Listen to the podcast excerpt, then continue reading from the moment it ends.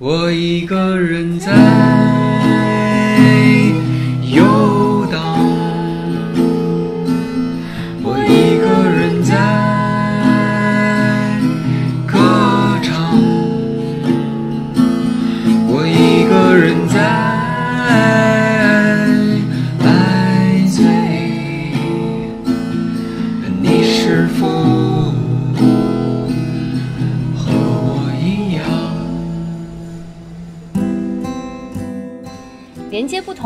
的灵魂火花，重新找回人与人、人与书的亲密关系。这里是一键阅读家，我是金鱼。今天呢，我请来了一位上海民谣音乐人，也是我多年的偶像安来宁老师。好好好，啊，我们今天就是聊天哈，我是安来宁，我是呃一个音乐的创作者、词曲作者，一个歌手，呃，还有一个自己的乐队，嗯，然后还有一份正常的工作，大概就这样。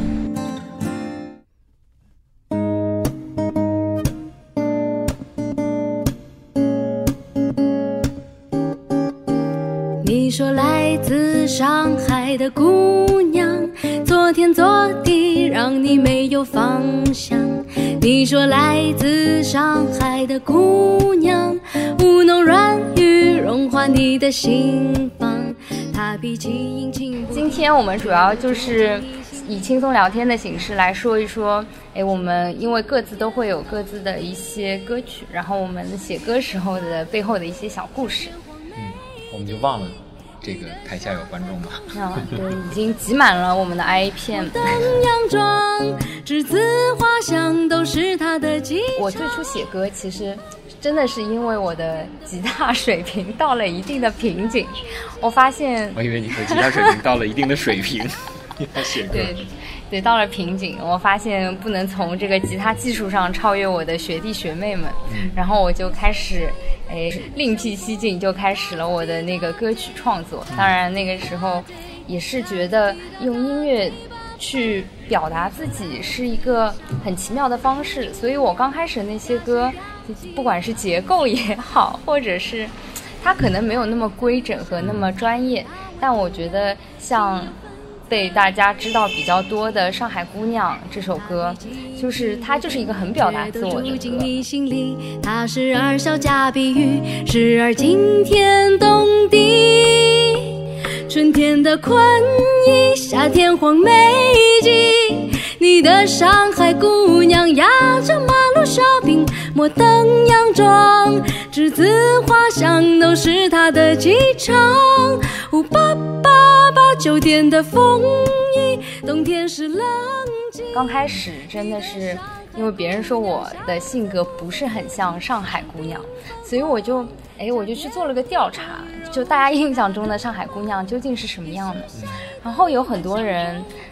他可能给给到的答案就是大家刻板印象中的答案，比如说嗲作精，嗯。然后呢，也有一些人他会说，哎，其实上海姑娘她是没有一个固定的模板的。后来我当时就去做了一些背景调查，上海的女孩子，嗯，经济比较独立啊，或者是嗲，其实是他情商高去处理一些事情的一些方式。然后我就把这些很有意思的这个调查出来的结果融进了歌词，然后把上海的一年四季给写进了歌词里，就有了这首歌。他的温柔。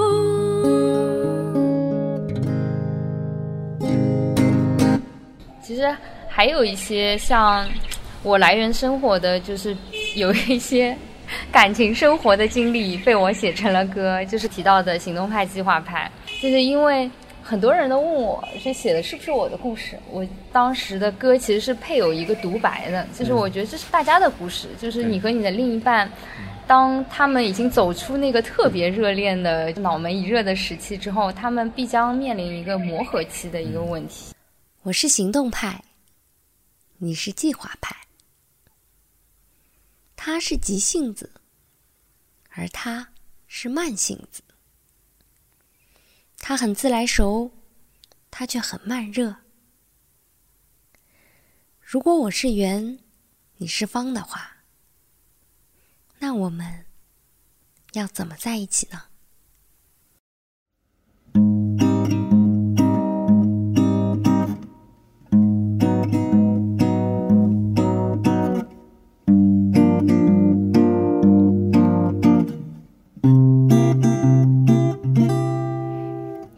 爱奇思妙想的女孩，想到就即刻开始的行动派。可是心动夹杂着自暴自弃的情绪摇摆。他是个追求仪式感的男孩，等待着加入气氛的计划派。可是计划总遇上不延期重来。今天所以当时的歌词其实有几句是来自我朋友的真实故事。可能逛花园对于男孩子来说是很无所谓的事情，但是女孩子她可能已经在心中期待了一周两周。然后怎么样去互相的协调，去找到生活的那个变奏？我觉得这个是我希望通过行动派、计划派来传达的一个一个想法。可是我没时间，就顺其自然吧。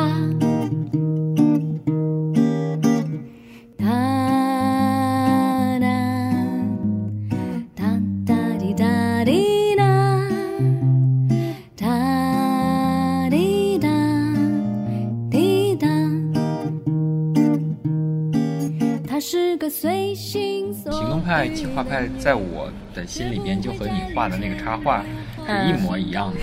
它是一个简笔画式的、更抽象的两个人的形象，所以可能在很多人的心里边听到的都是嗯比较抽象的。所以我觉得写歌的时候，其实并不一定完全是自己，你也可以融入别人的生活。可能也是为什么有很多词曲的作者，他看了一部电影、读了一部小说之后，哎，他就写了一个歌。然后，但他在写这个歌的时候，嗯，也会讲别人的呃感情，就写的失恋的就伤心到不行，结果说啊，这真是你的故事吗？不，这是我听了朋友的一个故事。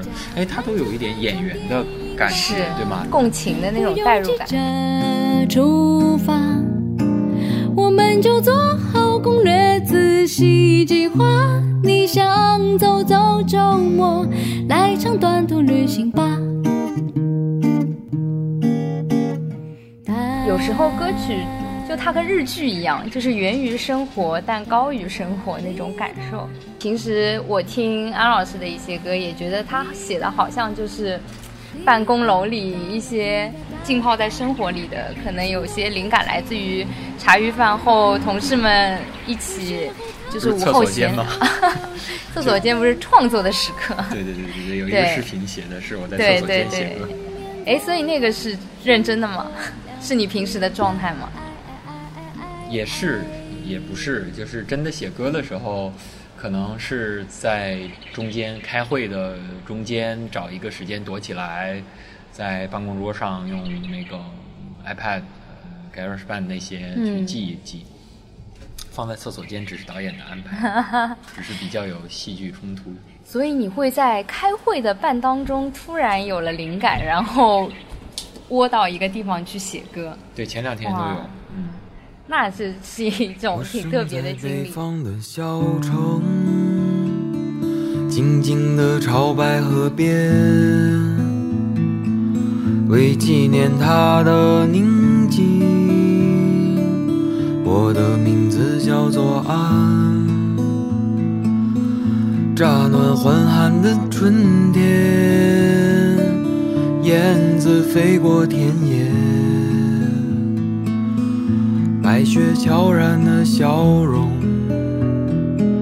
我的名字叫做哎，我比较好奇，安老师，你平时写歌的时候，就是你一般怎么抓住那一些灵感？或者你是先有词，还是先有曲，还是先有一个大致想写的那个意境？哦，对，这个是经常被问到的啊，先有词还是先有曲？呃，每个人的习惯其实都不一样，对吧？有的人是习惯填词，有的人习习惯作曲。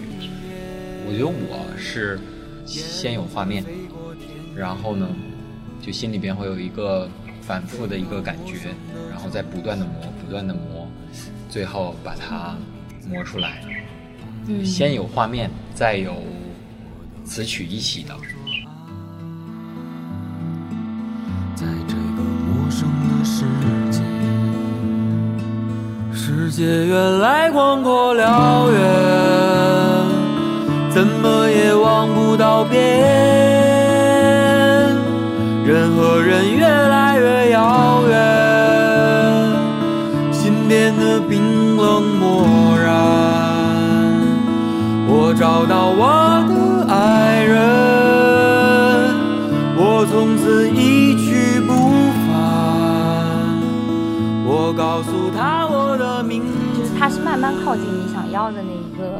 心中的那个画面，是吗？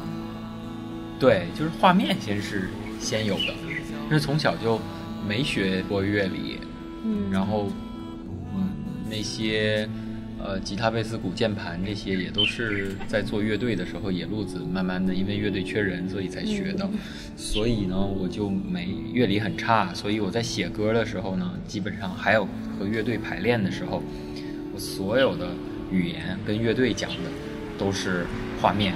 当嗯即便我知道这个歌应该用什么音阶，然后这个鼓应该是用什么样的节奏，可以用科学的语言描述出来，但是我因为不想限制乐手的想象，所以我还是想用画面来描述它。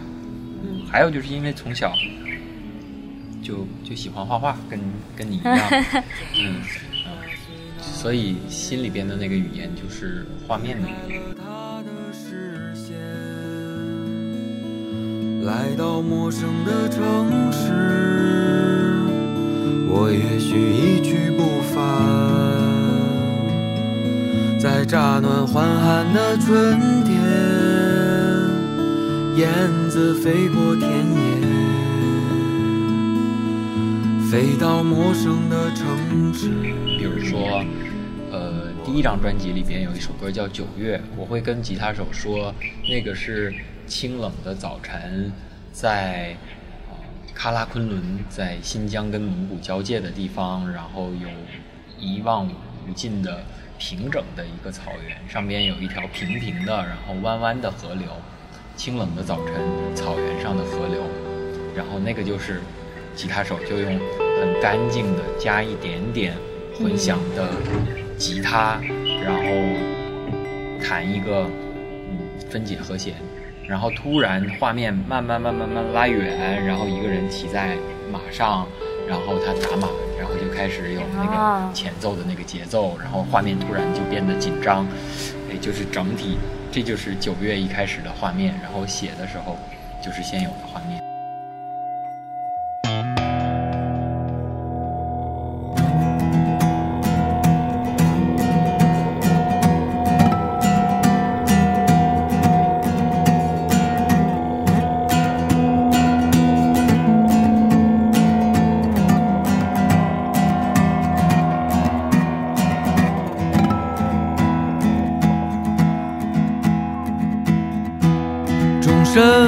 身死亡的草原，野花儿一片，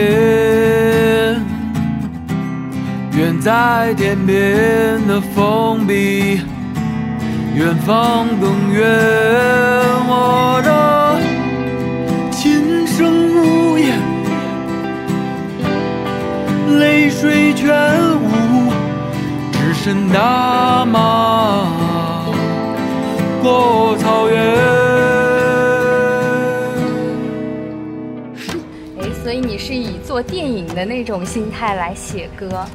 我包括听你的《快乐王子》的时候，我也觉得它就是像有剧情推进一样，好像这一段是这样子的情绪。我觉得你可以帮快乐王子画个插画，就是小动画稍微冷峻一点，和你 画的那个那个两个人的那个向左走向右走，或者是、对行动动派计计划派划派稍微不一样一点，对，可以用稍微冷峻一点的风格线条。是因为它是王尔德的那个童话故事嘛，对他的那个故事其实就是有一点点讽刺和社会意义的那种。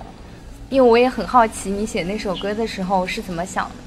嗯，讽刺不多吧，还是讲的是一个人正向的心理，就是哪怕这个世界再冷酷，你的内心还是要保持一点点的温暖。飞去温暖的南方，风雪就要来洗去这里的阴霾等到春暖花再开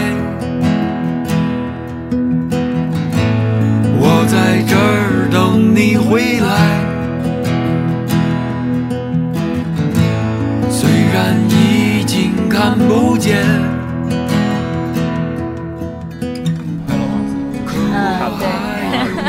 但是那个是嗯。可能是很早以前，嗯，王尔德我记得是上大学的时候，呃，又买了一本王尔德童话，重新看了一下，然后只是因为毕业之后有几年工作特别苦，然后自己心里边现实生活又映射到了王尔德的童话，然后那个心里边有了一股温暖坚强的力量，然后又写了这首歌。悄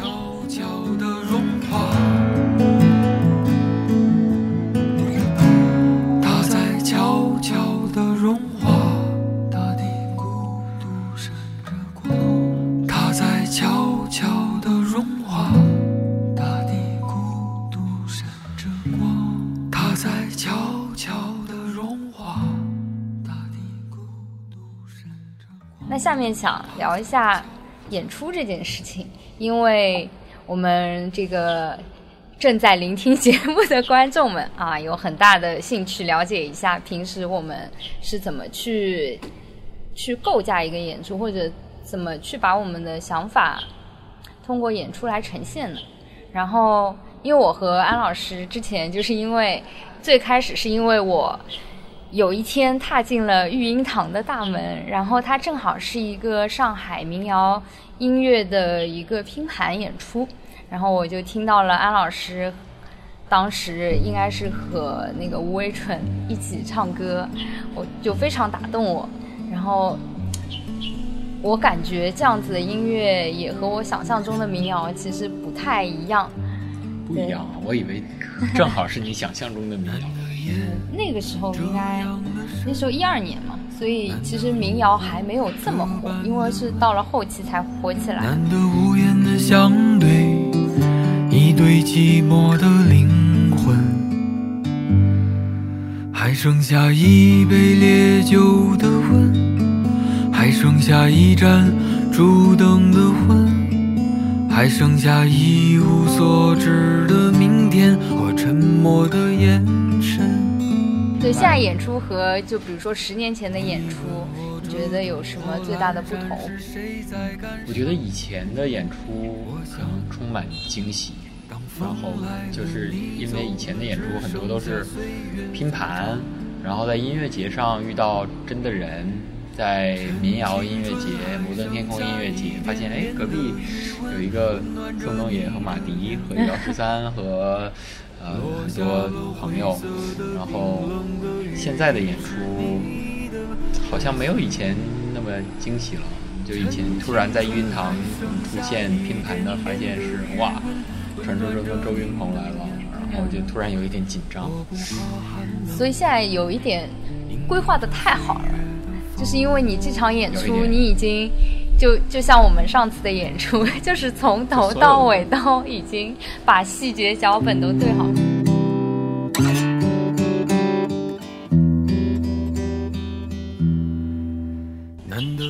我记得就第一次去毛演出那个拼盘，第一个开场的乐队大悲，哇，七个人，好牛逼啊！这个乐队，然后上来那个灯光，那个字幕，哇，我觉得这个太厉害了。然后过了几年，就大悲慢慢的就听不到了。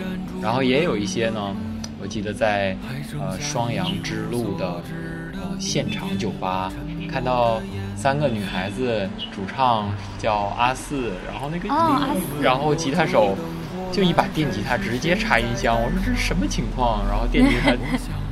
然后就没想到后来，这个吉他这个吉他手和呃已经见不到了，但是没想到后来，嗯，阿四被很多很多的人认识。下一点点的余温，温暖着你的眼泪，落下了灰色的、冰冷的雨滴，是你的叹息。像大悲，我一九年年底我去看了一场他们的演出，是很特别的演出，就是他是在一仓美术馆，然后是晚上，它叫夜间美术馆。然后呢，大悲他进行了一个装置艺术的演出之后，还可以绕上去看 Bob Dylan 的那个展览。哦，对，所以因为我个人的演出场地不是 live house，就是我更偏向于那些音乐去不到的地方，比如之前的书店啊、露台啊，还有甚至健身房。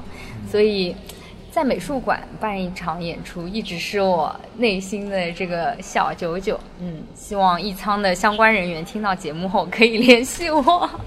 美术馆办演出挺，我在北京看到很多。嗯呃，有一次跟一个朋友去美术馆，还见到了我以前有一段时间喜欢听古琴，然后乌娜老师，他真的就在那一个北美术馆出现了，然后真的是在弹古琴，然后还有一些钢琴家他们在美术馆，我觉得挺，这是第一次在美术馆看演出，我觉得特别神奇。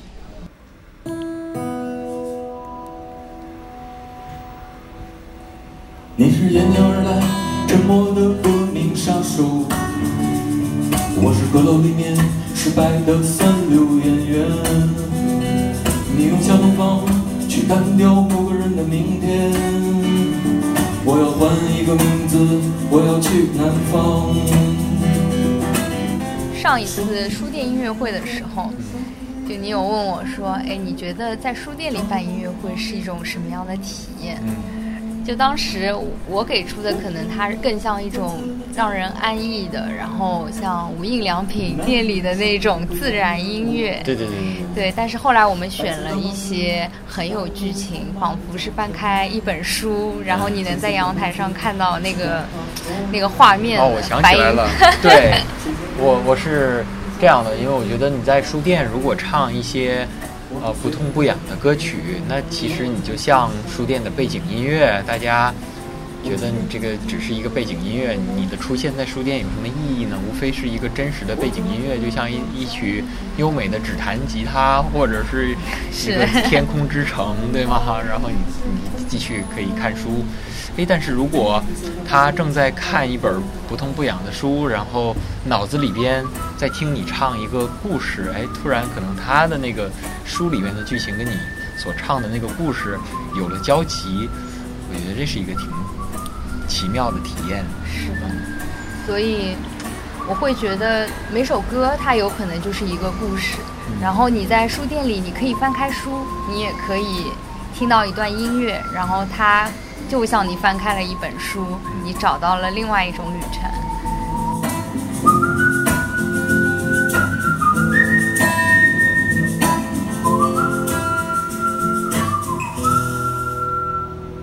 你是沿江而来，沉默的革命杀手。我是阁楼里面失败的三流演员。你要向东方去干掉某个人的明天。我要换一个名字，我要去南方。收音机里的女人有甜蜜的声音，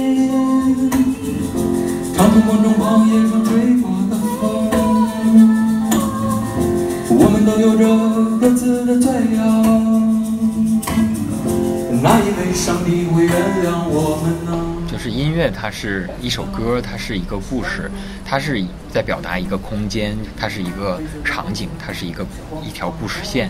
然后呢，你把这条故事线放在那一个图书馆那个场景，哎，它就会碰撞出一个新的内容。好的，那希望我们下一次可以在图书馆在，图书馆为大家带来啊精彩的故事篇章啊。那今天就先到这里啦，谢谢谢安老师。此刻我们正在遥远的故事里奔跑，背后黑色的幕布向我们扑过来。